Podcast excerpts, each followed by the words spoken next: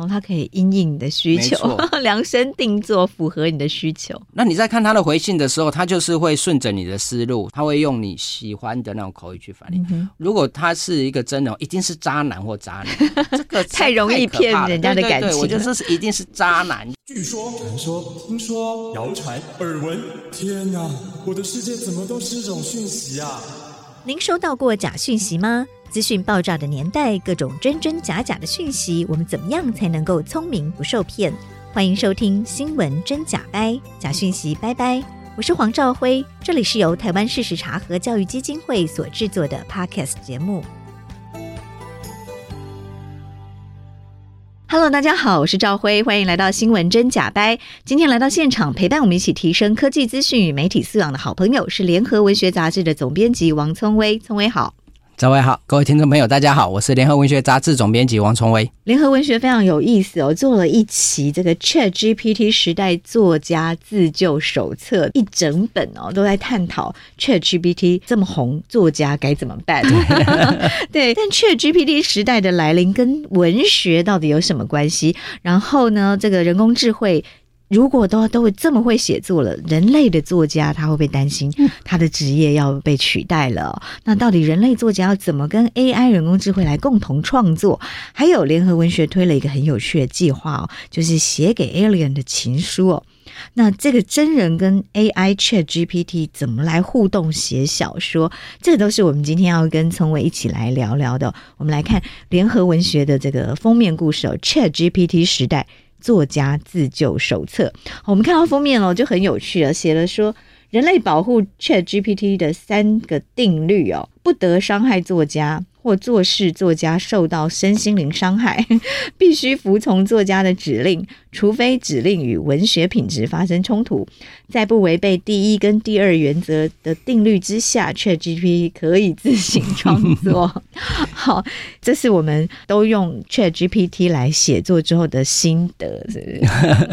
今年初开始，ChatGPT 简直是席卷了很多创作者啦，但不只是创作者，什么工程师啊等等，那大家都上去做各式各。这样的尝试哈，那很多作家当然也就开始尝试了，所以呃，一开始的问题当然就会变成是说，那对我们这些喜欢文学的人，比方说我自己有在创作，然后是做编辑的人，到底会带来什么样子的冲击？那事实上，它已经变成一个好像各行各业都会拿来当一种工具嘛，对不对？你比如说工程师，那他就拿来写程式，然后如果你是个企划人员，拿来帮你写企划案等等。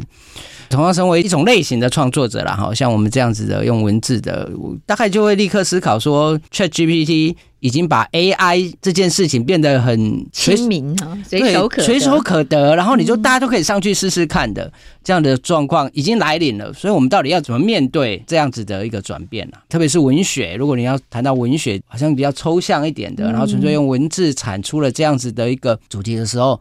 我们就会开始想说，AI 人工智慧到这么成熟的状况下，会带来什么样的影响？所以我们有了这一期这一整本的实验哦。您觉得 ChatGPT 时代这个 ChatGPT 跟文学的关系是什么？呃，如果以我的这种老派的立场，我希望它没关系。但是现在已经没办法了。这个对，就是说呃。我觉得也可以两个层面，然后就当时它出来的时候，我们呃其实也搞不太清楚，我们这种文科脑哈，其实搞不太清楚这种人工智慧到底会多么厉害。这种老派的想法，其实 Google 出来的时候，我们大概也是这样想，你知道吗？搜寻引擎出来的时候，我本来都是用这个用书来查资料的，或者到图书馆，对，我在图书馆去填那个图书卡，借阅，对，借阅卡的时候，你忽然有一个这种搜寻引擎强成这样的时候，我们也很慌张，说天哪，这个我们要查询一个文学资料的那种方式。你已经搞不清楚，然后后来维基出来了，维基出来的时候，你也会搞不清楚，说维基百科。对维基百科那个内容到底是真的还假的，然后到底我们可以使用到什么程度？我觉得对文学的从一个爱好者或者是一个你必须做很多功课的人来说，首先我们对于 ChatGPT 这么成熟，第一步就是想说，哎，它可以增加我们什么样文学知识，或者是我们可以有更好的搜寻方式，或者它可以帮我们写一篇。很棒的这种书的分析等等，但关于这一步立刻就破灭了。嗯哼，为什么？对，这个我们刚出来的时候，我们就好几个文学的作家就立刻会上网去查一下，比方说呃，这个他自己的名字，把自己的名字输入进去，这样问一下 说，就发现他会胡说八道，完全是胡说八道，不知道在讲什么哈。那当然，我也这个行李如也去查一下，这个认不认识王聪？显然他完全不认识嘛，把很多古人的资料拿来一起谈了。嗯、不过这就是牵涉到 ChatGPT 的原理哦，它并不是搜寻，没错，它就是一个文字接龙的。这个它就是一个语言模型，对对，语言模型，所以它到目前为止重点不在于精确性啊。对，那但是这个正在改善当中了，所以呃，我觉得很快它会变得很精确，但至少到目前没有。我们大概也慢慢理解它对文学的这种知识方面的提供大概还有限，虽然它可以通过很多这种法律的测验啊，或者是这种科学上的测验等等，但是文学内容恐怕还有限呐。嗯哼。那接下来我们当然会想，它既然是一个语言生成模型，我们就会想说，那它是不是能够协助写作？接下来就会发现，它协助写作或者它创作这件事情，开始让我们觉得好像有可能。嗯哼，那个可能性是立刻感受到的。其实 AI 写作这件事情早就很多人在做了，而且我不知道听众朋友还记不记得，以前有一个人工智慧叫做小冰，嗯，冰是冰淇淋的冰，那它是专门在做。诗的创作，他们就反正就是用一种语言生成的模型，然后是可以创造出诗这样。那当然，我们这种叽歪的人就会说，这个 这个又不是又不是人类写的，不可能有感情在里面。可是它看起来就真的很像诗，它看起来就是一副我很会写诗的样子。对，而且他事实上后来也出，对对对，这些他都可以。他出了一个诗集，然后古体诗也有，现代诗也能够创作。所以诗这件事情在 AI 写作上也可以说是成功了，即使我们认为说它。没有人写作的灵魂，可是当要变成散文或小说这种比较大的篇幅的状况下，而且它可能更要求这个逻辑，对，没错，逻辑上的时候，到底能不能做得到？嗯，当我们这样想的时候，所以就开始很多人实验，我们很多朋友、呃，作家、编辑们开始实验这件事情的时候，就开始认为说，它确实是有可能。那从这个可能性，我们就开始思考了。我们接下来我们要谈的杂志的内容跟计划等。所以，我们基于这样的动机，我们就开始了这一场实验嘛。那实验的结果呢？你觉得，当这个 AI 人工智慧到底会不会写作，写出来的成绩如何？这个我们一开始其实大家自己试试看，就很多作家们自己试试看。还好他还不太会，我的老天爷啊！如果他现在就会的话，你就完了啊！但是那个不太会是你们不太会用它，还是真的他不太会写作呢？这件事情，呃，没错，赵慧问到的是一个关键事，然后因为他这个东西就是很需要下指令，对，那这个下指令的方式，其实大家在摸索当中。我自己有尝试了，然后我的朋友们，呃，作家，其实很多作家都有尝试怎么样下指令。那如果各位来看我们这一期这个 ChatGPT 的自救时代，其实我们找了。好几位作家来试着下指令来写作，我觉得下指令的方式已经慢慢成熟。我们已经搞得清楚，说你要如何下指令才能让他写出东西来。嗯，那如何下指令？根据你们的研究，就是呢，我们一开始会想说，你只要跟他讲说，呃，帮我写一篇小说，然后关于三角恋爱的故事好了。假如这样，那他就会哗啦哗啦写出来。怎么可能？他是 AI 机器人，又不是通灵。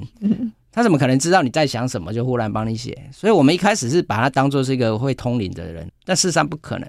所以我们后来会发现说，你要给他很具体的指示，比方说你要给他角色，你要给他角色是两个人或三个人，然后这些角色的名字，然后他们设定是什么。接下来你要跟他讲是剧情，你想要走什么剧情？你可能要走乡土剧啊，或者是呃，你想要让他们恋爱之后，然后又分开，然后什么？你还是要给他，比方说几十个字、一百字的说明这样。接下来你可能要下一个指令是风格，但风格这个对 AI 目前来说还是比较困难的。比方说，你可能说我要这个呃村上春树的风格，或者是要海明威的风格。当然你说要王聪威的风格，他更搞不清楚王聪威的风格啦，没有那么大牌。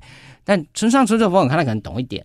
然后因为他的阅读的资料量里面，对，或者你跟他说我要莎士比亚的风格，诶，他是可以仿照莎士比亚的这个风格写出来。好，都这些都输入之后。你可能说好，我的结局是要一个悲剧的结局，这么好？其实基本上你要下很多这样的指令，然后给他字数，不然他会呃一直没完没了写下去。好，你给他字数五百字、一千字，他就会写出一个样子来。写出来的成果之后，就会开始修改。你会呃看出来他的哪一个部分你觉得有问题，或者是你需要对话，你就会跟他说，我在什么地方要加入对话，那对话要多长？诶，他确实是可以做的。那依照我们这次。杂志里面的呃许多作家尝试，他可以生成出一篇，比方说八百字左右，然后看起来乍看之下是很像散文或小说的作品。但所有的作家这次尝试的作家都一致的说不够好。嗯，就是说他没有呃作家的风格，或者他的写法就是也没有特别有逻辑性。嗯哼，所以经过这次实验，大家松了一口气。对，但不要太早松一口气，好吗？我觉得这个是一个有趣的事情，就是呃，作家可以这样判断，嗯哼，但读者对有没有这样的鉴赏能力，对不对？这里并不是在说我们的读者的鉴赏能力如何，这是这是由我们自己问 ChatGPT。说未来他自己有没有可能取代作家的时候，ChatGPT 自己的回答就是，他认为读者可能没办法分辨，而且他不只说读者，他是说连编辑可能都没有办法分辨这个是 ChatGPT 写的，或者是人类写的。嗯哼。对，其实啊，呃，我们有不少大学老师的同学朋友在分享，嗯、有了 ChatGPT 之后，他们改学生作业变轻松了，因为学生的文学造诣都变好，句子都变通顺，错字就变少了。对，但是我觉得这个未来决定 ChatGPT 会不会取代人类作家这件事情，很大的部分会依赖读者的阅读的素质。赵辉一定知道，很多人没办法分辨假新闻，嗯哼，对不对？是可能赵辉或我来看这个新闻，你会觉得说这个太假了，你可能就会立刻去查，就是因为很多人无法判断假新闻，所以假新闻才会大量的流通嘛。嗯、是，我觉得文学作品也会是一样。那文学作品并不是一种面貌而已，比方说我们说最厉害的是村上春树，然后还有很多。没有那么厉害的，所以他的 range 很宽。我说全世界的作家，嗯，嗯嗯嗯然后有些写的是比较比较轻松的啦，比较生活化的偶像剧总裁系列也这么畅销，对，所以你可能在某一个阶层的作品。其实是你无法判断的，嗯哼，就很更容易被取代。对，我们也问了 ChatGPT 这个问题。对，你们很有趣哦。我也问了 ChatGPT 说，ChatGPT 会取代作家吗？嗯、然后 ChatGPT 自己说，我可能会对具有以下特质的作家产生影响：重视速度与效率的作家。可是这意思是什么？就是那个产量很高。他不太重视品质，比较重视产量。他可能有这样，因为确实是有一些小说的写作方式是用模组式的，嗯、这种总裁罗曼史系列的。对对，他写的好的部分有非常好的，语音罗曼史小说是有创意的，嗯、是有自己的想法。总裁系列也是要有一个人发明总裁系列，是。但是后来这种模仿就有一些套路，很多人会会照这样写的。许多有经验的读者是可以分辨的，但没有经验的读者他是没办法分辨的。嗯、那这个确实是 ChatGPT 自己说，创意有限的作家，他也可能被 GPT 取代；初学者或缺乏经验的作家，也可能被他取代哦。所以，经过你们的实验，你觉得有没有特定风格或特定类型的？文学作品比较容易被取代，哪一类的比较不容易被取代？比如说散文跟小说，嗯，哪一个 ChatGPT 做的比较好？在你们的这些作家群的实验，我自己是做的是还有我们观察的，我觉得散文还是比较好了。嗯，因为散文不用太多创意哈，就是说散文它的视角比较一致。就是说，以 ChatGPT 的创作能力来说，它可以很容易负担一致性的视角的文章。嗯哼，那你不能说它写得好，但它容易看起来是一个像样的东西。嗯、我大概只能这样，就是说它是看起来是像样的东西。嗯，就是比较容易达到你说一般人分辨不出来。对，然后它篇幅短，因为散文我们一般不会说要一万字，比较少一万字的散文，这比较少。但通常我们可能一千字、两千字左右。那在这个小型的范围里面，ChatGPT 现在看起来比较能处理。可是你一旦超过这个范围，你变成五千字、六千字的时候，它没办法一次输出这么多，它就会开始变得很奇怪。所以你就要反复的、重复的用不同的方式让它下指令，才能够产出更多的东西。所以呃，现在看起来散文它的模拟的状况比较好。还有另外一个，它的特征是它非常会模仿。其实 ChatGPT 现在的状况就是会模仿，所以我们。你如果输入莎士比亚的东西，让它改写，它改写的很像莎士比亚的东西，它会有那个腔调，是呃，然后你输入现代风格了，它会去模拟那个现代风格，所以呃，在这方面，对，因为它的阅读资料量够多哈，只要那个作家的著作够多，它可能 ChatGPT 就比较能够模仿出它的风格。然后这个还有一个点就是说，我们现在当然是用华文，可是它在华文的资料还有受训的程度很低，嗯哼。可是他在英文的受训的啊就很非常高，所以问他莎士比亚风格的，他就可以写的非常好。我在想，他如果用英文创作，能力应该会强过用中文创作，因为我们中文的使用者还是很少啦。你再怎么训练，对对，所以他是他读的东西可能没有那么多，而且他呃偷学的、偷抓的一些资料没那么多。如果说以文学的进展来说的话，我们可能会变成一个 ChatGPT 先写出一本英文小说，然后我们还再把它翻成中文。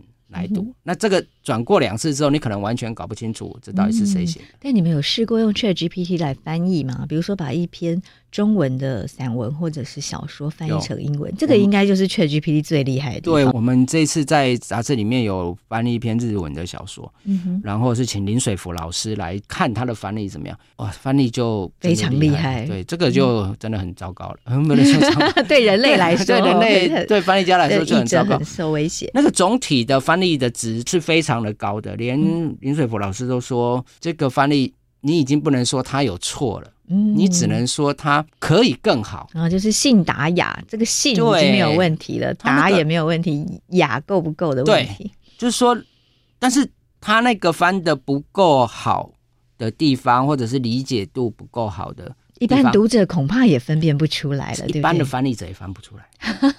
就是说，一定要顶尖的翻译者才。就是说，你比方说他有时候会翻错，是因为他的历史的背景需要更理解，嗯、不然他已经翻出了那个。表面的东西已经翻出来，是那个对人类作家的挑战是一样的。嗯、就是说，你看到这个词，你可能会说啊，这个词就应该照这样翻。嗯、是它有个隐含的意思，对，它其实后面有个隐含意思，或者是历史上的说法，其实是典故，对，是不太一样。嗯、所以你应该翻成过去的那个历史比较精准的那样子翻。嗯、可是那个对人类作家的挑战是一样的。我们这次杂志里面是很有趣的是，林水福老师是逐句去看这里的翻译有没有什么问题，可是几乎都是没有错的，只是不够准啊、哦。所以你们等于在帮 AI 翻译打分数，其实分数相当高，对对对，而且那还是文学作品哦。你如果不是文学作品，可能就更容易了。是是是，嗯，不，那是从日文翻成中文，对不对？那我们有没有尝试从中文翻成英文？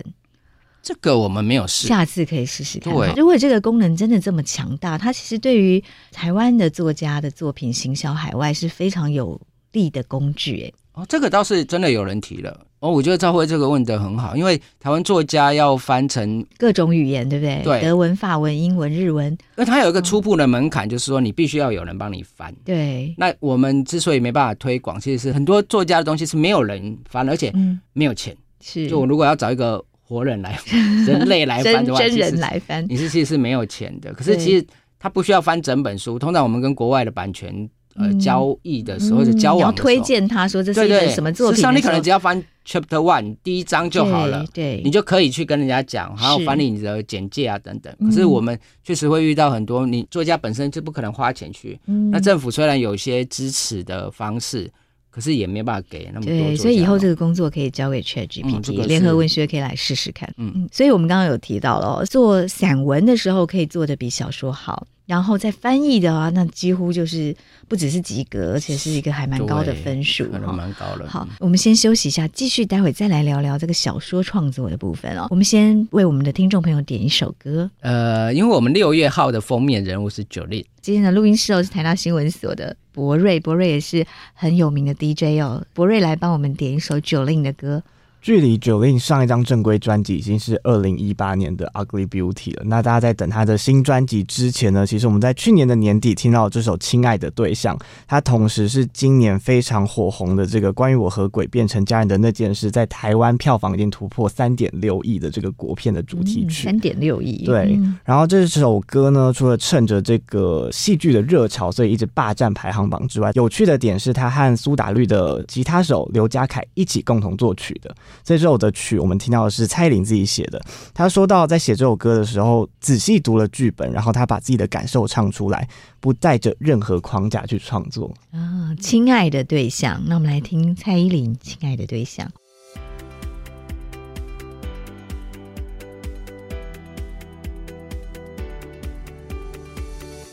我们跟聪威继续聊 ChatGPT 跟文学的关系之前，先来谈谈刚刚点播的这首 Jolin 的《亲爱的对象》。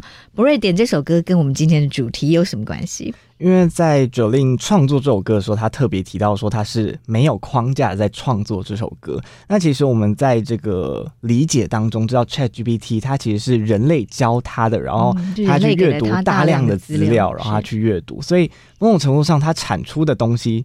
是不是有框架的？那是不是这时候就可以彰显出啊、哦，这些作家可能心里有一些安慰。我的价值就是 我是没有框架的创作，是非常好。就是 ChatGPT，我们说是填鸭式教育的产物嘛，嗯，它就是阅读了大量的人类的给他的资料，或者是说人类在网络上的资料，他都读过了。嗯、我们有一个统计啊，就是说 ChatGPT 三点五，他读过的资料量有多少呢？好，就相当于一个人从出生的那一刻开始。呃，我们不喝奶，不哭泣，不睡觉，不吃饭，每一秒要读一百个字，读到我们一百岁。好，那现在 ChatGPT Four 出来了，它的这个参数又是 ChatGPT 三点五的五百倍，嗯 嗯、所以就可以想象它的这个知识阅读量有多么的丰富，而且它不会忘记，嗯、我们会忘记，它还是得从。他阅读过的资料里面来产生文字给我们，这是不是人类最后的价值？是我们可以无框架的、有创意的思考。对，对，传统上我们会觉得文学其实是一种人类心灵的展现哦，嗯，啊，这是人类的价值。但是经过联合文学这一次的实验，发现，在散文、小说，甚至最厉害的 AI 的最厉害是翻译的文学作品上，嗯、其实 ChatGPT。都做的还 OK 了，对不对？嗯，我觉得这个是一个吊诡的地方啦，就是说，呃，我们跟 ChatGPT 的差别到底是什么？刚才、这个、人类跟 AI 的差别，就是说，赵辉刚才有讲说，他读的知识量很多，所以呃，他当然模仿啊什么会做的很好。但因为我们也是这样读，我们为什么会写文章也是会看了很多人我。我之所以成为作家或成为一个有用的编辑，是因为我读了很多跟文学相关的东西，嗯、所以我的知识累积。嗯、那我的知识累积比不过 ChatGPT 三点五，也比不过四，差很远。就是说我还是很多的资料输进脑子里面，嗯、然后我在里面选说，哎，我觉得哪一个好，哪一个棒，然后哪一个比较差，所以我产出想要的东西。是是。可如果在这一点上的话，是大家都很像，只是我比较弱而已。可是我比 ChatGPT 好了，就是说刚才讲说没有框架这件事情，到底哪一个部分才叫没有框架？不然我的框架到底是什么？不然我输入知识这一方面还是有框架的。随着我的年纪、我的生活的环境，我跟赵辉懂的事情完全不一样。嗯，但是当我们两个要产生创意的时候，从个人的经验、生活的这种历练里面产生出东西来的时候。到底什么东西是就是那个对不受框架的？那个是什么？可能是痛觉，有没有可能就是某一个无意间的痛觉？一个失恋，因为现在看起来 ChatGPT 应该还不会失恋，还不会谈恋爱，还不会谈恋爱，不懂得爱。失恋之后，我们可能有很多情感是一致的，对不对？会痛，会所谓的人性，对不对？可能会相通，可是一定可能有些地方是不相通的。我们两个不太一样，所以如果我能够把那个不一样的东西写出来，我觉得那个就是没有框架的。嗯，那因此我可以产出一个独特我风格的呃失恋的作品。对，没错。那稍微可能会产生他独特风格失恋的作品。嗯，那万一假如我们两个生产不出来，嗯，那可能我们就是能力有限，或者是我们的情感没那么丰富，感受力没那么强，所以我们生产出来的人就是会被取代的。嗯哼，就是 ChatGPT 不会把我们取代掉的东西。但我们身为一个创作者或者是创意人，我们当然会希望我们比 ChatGPT 厉害一点。是，就是这个。独特的东西，我们掌握了更多。我们有感受，我们有五感，对，对，但是我们有味觉，有嗅觉。但是当这些可以变成文字描述的时候，或者我们想要用文字描述出来的时候，嗯、其实就像您刚提到的，我们其实也受限于我们阅读的知识量，所以我们才用有限的文字、有限的呃形容词，把我们的感受写下来，对不对？我们的智慧可能也比他们少，嗯，对我们 我们会用的智慧也比 ChatGPT 少，我们。会用的成语可能都还比他少，嗯，对，所以虽然 ChatGPT 不知道什么叫做失恋，可你叫他写一篇失恋散文，他可能也可以写的文情并茂，会写的文情并茂，但还好，到目前为止看起来就是很无聊。就是说他会用那么多很棒的词，会用那么多成语，会用那么好的完整的句子，那些堆砌的文字，对，但它看起来就是不太好。你至少以我们的眼光来看，嗯、比较熟练的创作者或阅读者，他就是没那么有人味嘛。但这个听起来好讽刺，因为他本来就是 AI 的，我们还说要 要求他有人味，也蛮奇怪、嗯。就表示他真的已经很像人了，我们才会有这样的要求。没错，没错。是我们提到说，在散文方面，他可能做的比小说好。我们在小说上做了什么样的实验？然后。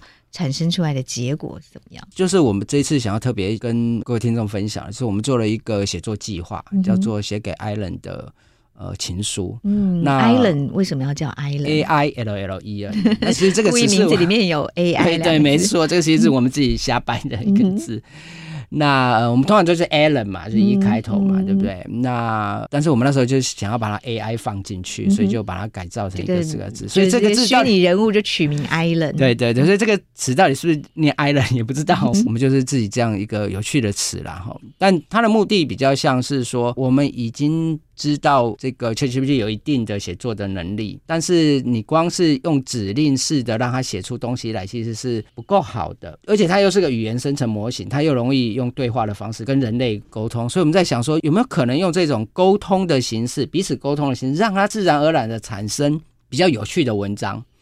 所以我们就立刻想到了有几个，一个就是云端情人这个电，嗯，这个是就是有人爱上了他的手机里面的 Siri，然后呃，他就真的爱上，然后他们是完全透过一个对话的方式来构筑了那整个电影这样子。这是一个虚构的故事，而且产生在电影里面。那这个有没有可能真正实践在现在的这个时代？嗯、我觉得还蛮有可能的。当有些人比较孤单的时候，没有人陪他好好讲话，对不对？没错。然后 ChatGPT 可以有问必答，而且不会已读不回，对不对？对对对对，说得好。对，所以他很有可能会产生一些情感的依赖。ChatGPT 的成熟就让这件事情变得有可能。有一次跟我一个朋友聊天，然后他就说。他是有可能会爱上 ChatGPT 的，如果是这样子的回复的能力的话，嗯、他确实是可能。对，而且他可能还很知道人类想要他回答什么。对，那在甜言蜜语，在那个比较长的对话里面，我自己也是，他是可以，他至少很有耐心。就像你，对，你的男朋友、女朋友可能没有那么有耐心。当你同一个问题一直问，对对对，你到底爱不爱我？午午餐要吃什么的时候，他可能就立刻爆灾，可是他会很有耐心的回答。所以，我们就是想要把这个东西变成一个文学的计划。嗯，但我们所想的其实是一个情书对写的方式。嗯，真人跟 AI 互相写情书，对。然后我们想要知道这个真人作家有没有办法用情书、用文字来打动 AI，让他说出“我也爱你，我爱你”这件事情。对，那这个就会很像云端情人的运作方式。但因为我们想要把它变成一个写作计划，所以我们用不是用对话的方式，而是用情书的方式来写。所以我们这次找了四个作家：四尾哲也、许佩芬、刘子杰跟萧怡慧。那他们用他们不同的人设，他们可以自己设定自己的人设，而不是用他们本人。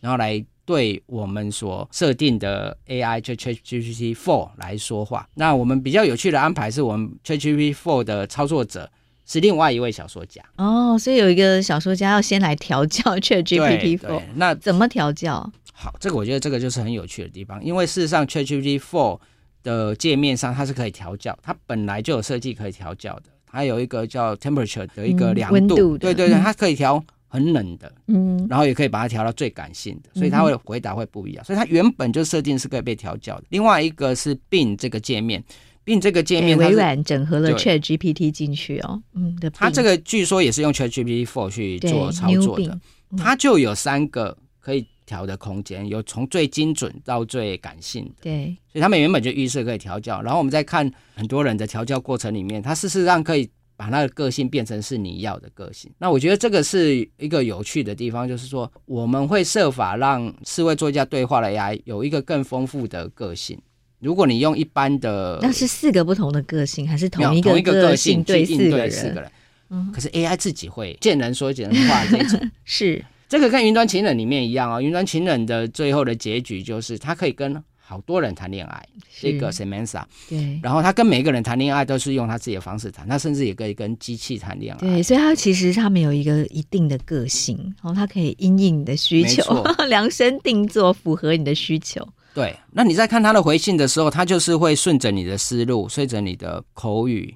他会用你喜欢的那种口语去反应。嗯如果他是一个真的，一定是渣男或渣女，这个 太容易骗人家的感情。了。对对对，我觉得这是 一定是渣男，他就是不朴实，嗯他就是你会觉得他不够诚恳？对对，一个跟你没有从没有这个一以贯之的信念。对百分之百是渣男或渣女的。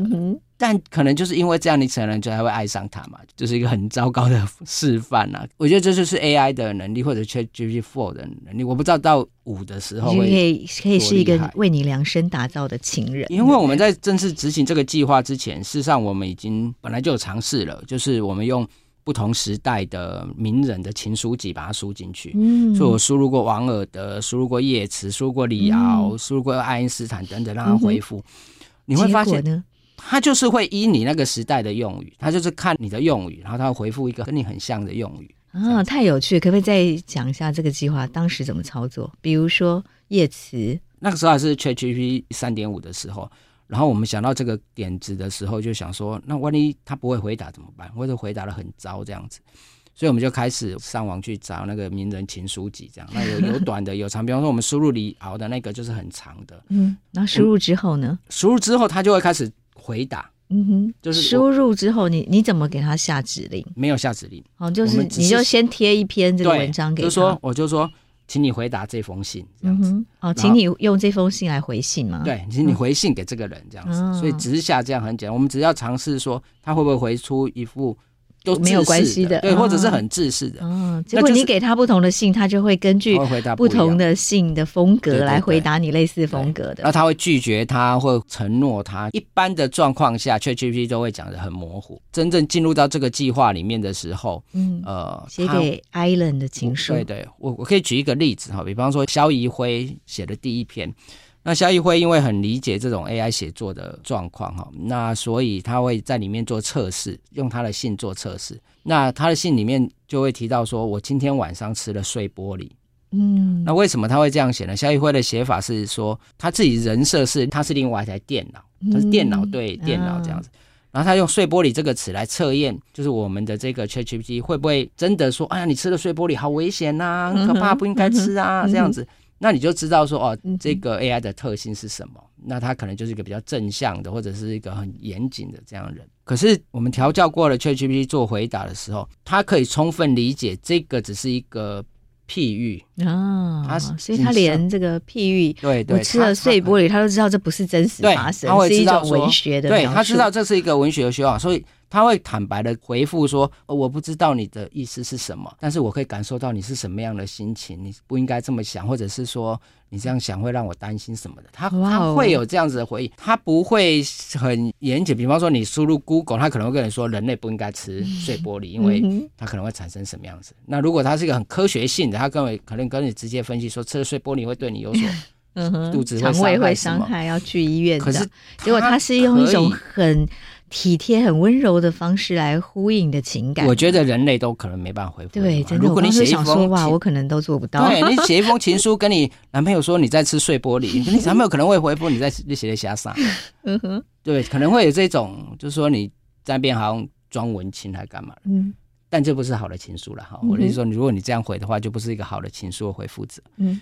可是这个人回复的时候，你就觉得他就是个渣男或渣女的啊，他很体贴你，对他体他先贴你，同理你的没错，他会同理你。我觉得这很惊讶。是那你不爱上他很困难啊。看起来我们都应该要跟 ChatGPT 多学一 我的学意。思是说，绝大部分，特别是现代人越来越少写信，而且我们现在有规定是五百字。我们现在的对话好像都只剩下可能也 Line 里面的简讯。对对对，所以他要在五百字里面，呃，我说 ChatGPT 可以在五百字里面写出有逻辑的，然后能够有体谅，能够体贴你的，嗯然后能够他看起来好像仔细聆听，仔细的想过你在表达什么的。我觉得这个人类做不到，所以如果你以这一点来看的话，很多人的情书应该会被 ChatGPT 的情书。哇哦！所以这个我们以前说 ChatGPT 不懂爱、不懂感情、感受，嗯其实透过这个大量生成，他阅读了大量的文字，然后来猜你想要他回答什么，这个过程其实他很容易欺骗人类的感情。对啊，哦怎么办？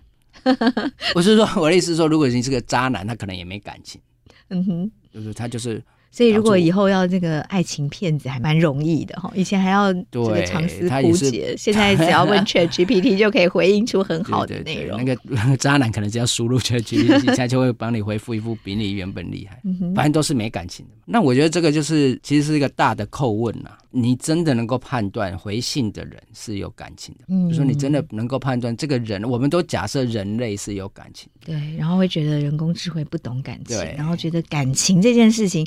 还是人独特的，人之所以为人的特质。对，那比方说我们以前年轻的时候会做笔友，会通信啊，这种那个时候也从来没见过面，可是你会在心里面觉得说，哎呀，这个人好像怎么这么懂我，这么懂我，是不是要跟他告白什么的？或者是我自己的这个同学里面有不少是跟透过国际的这种交友网站，然后当笔友当一段时间之后，然后可能呃对方男方就真的来到台湾，然后好几对朋友是这样结婚的耶。对，可是他们对他产生爱意的时候是。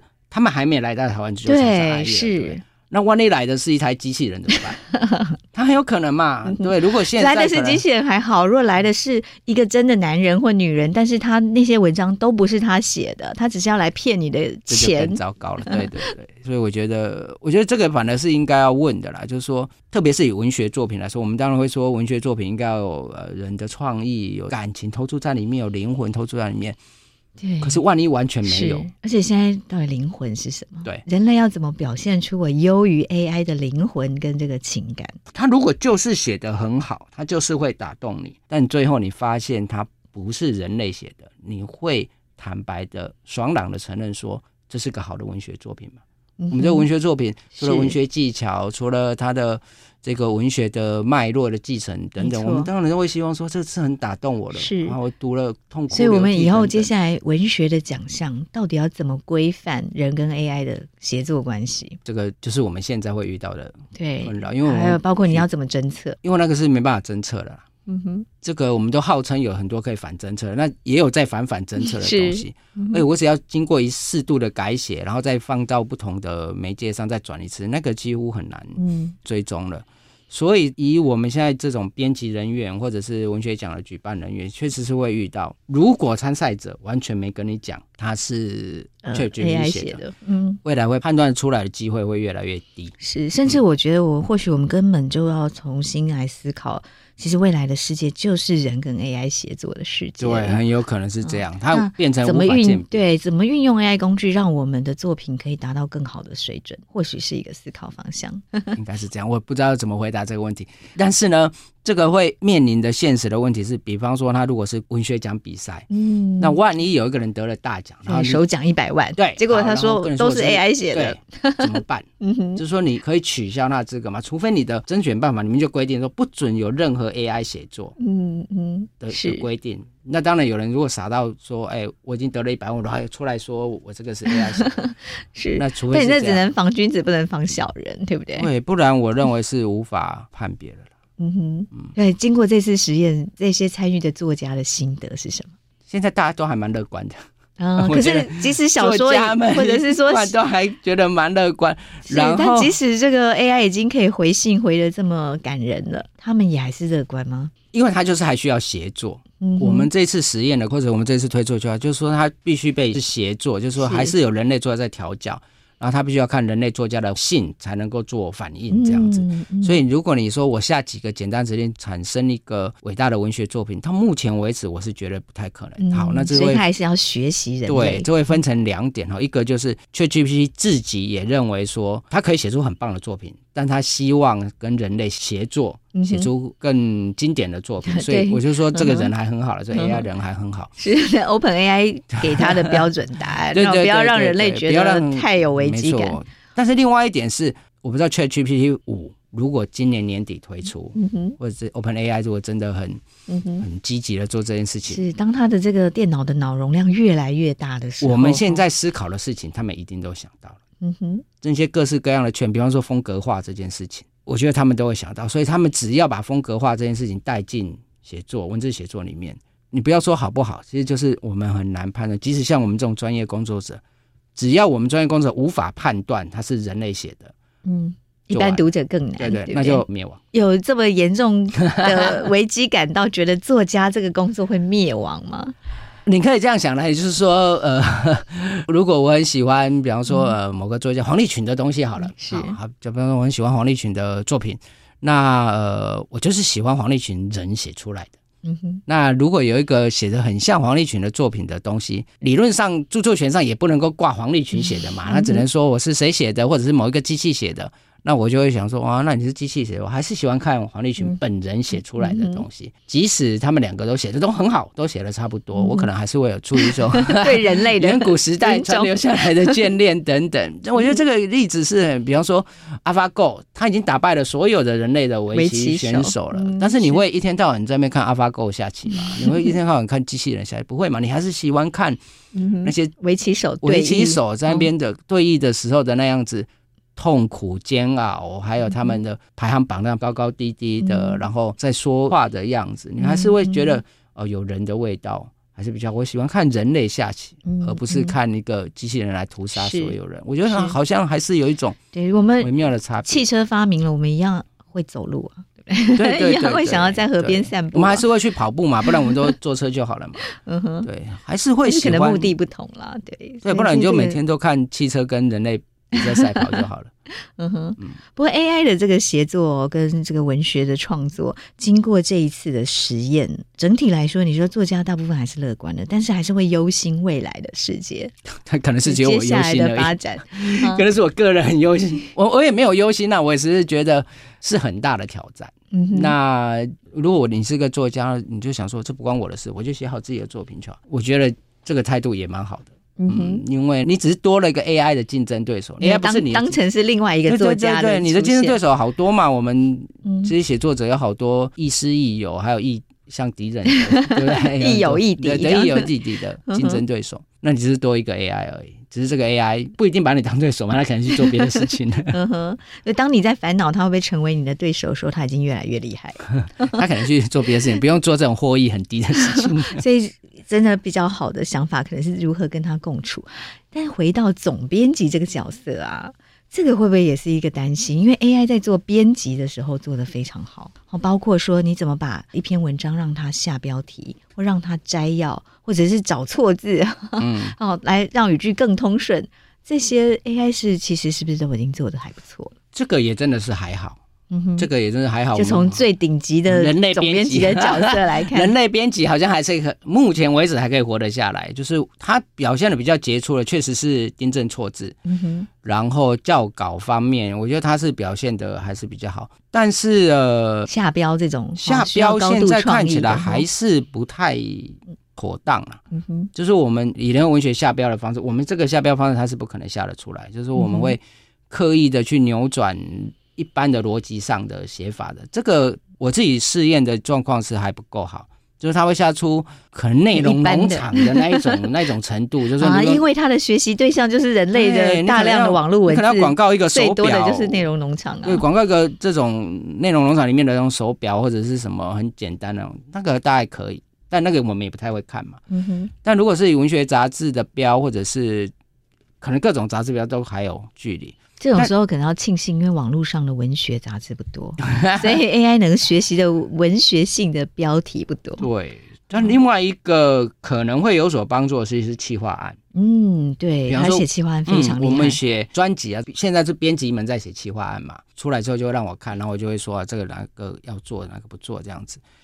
那这个以 ChatGPT 的协力的方式是可以立刻产出很多，而且你可以一直它让它产出，所以。呃，它可以产出十几个、二十个、三十个这样一直出来，而且它你叫它做，它就做。但编辑可能要花一个礼拜去想出五个一类的，所以我觉得这个会大幅的协助编辑们思考的方式。对，而且他可能只要几秒钟就产生一个新的给你了。但最终会不会选呢？会不会选到 ChatGPT 做的东西呢？嗯、目前看起来。以我们联合文学杂志的要求，还选不到。嗯，但是它可以作为一个灵感的来源，对，对不对？你你叫它产生十篇、二十篇，从中来得到一些。你从里面找出，哎呦，哦，原来可以这样想，然后从那边再发展出来。嗯嗯，好像这个是可以有部分的协力的地方。到目前为止，可以把 ChatGPT 当做一个最低阶的助理编辑，是这种最低阶的。然后你可能要他收集资料，是这个方面倒是可以做一些工作。是是。不过如果要到说可以用的程度，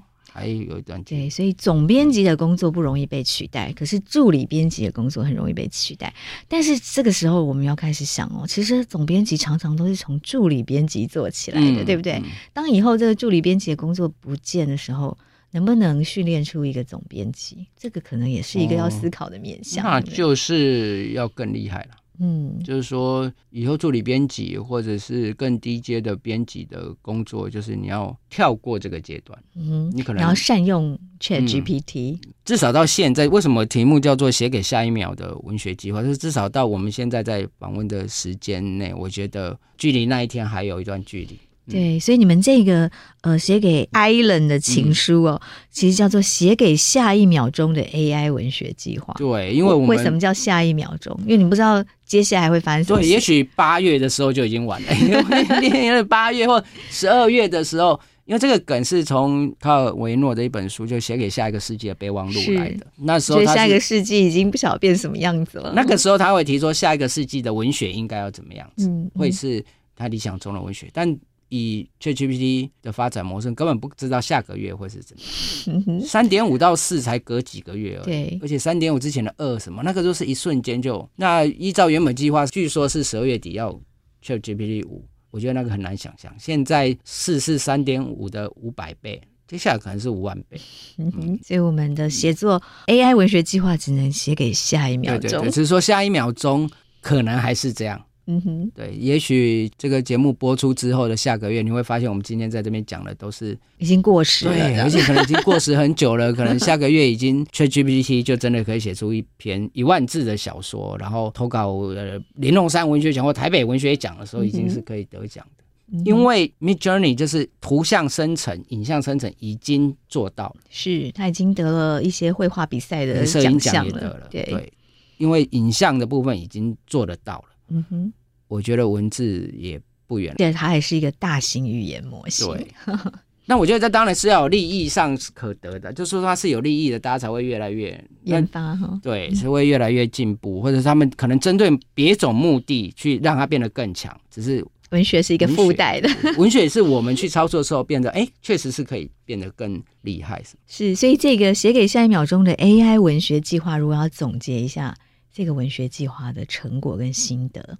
我觉得就是说，AI 现在人还很好。我的心得就是，AI 人很好。对，AI 现在人还很好，就是他还会保护人类。嗯哼，在我们一再的问他的问题，然后让他说说，你用最悲观的回答，人类作家会不会被你取代？但他还是都会留一条路，说最好的状况还是我们一起协作这样子。嗯所以就是我现在感觉就是说，不管怎么样状况，他都很客气的回答你任何的话，他还是属于一个人很好的状态，还认为人类可以一起跟他一起协作，所以他还是处于一个可以保护人类的状态。我不知道接下来会怎样。如果他觉得你这他真的写的很好，会不会想想说，最后我们读的是作品？我出版了小说，那么多读者，他们根本不晓得我是什么样的人，可能也不在乎我结婚或者有小孩什么的，他就是因为我的作品很棒，所以他喜欢读。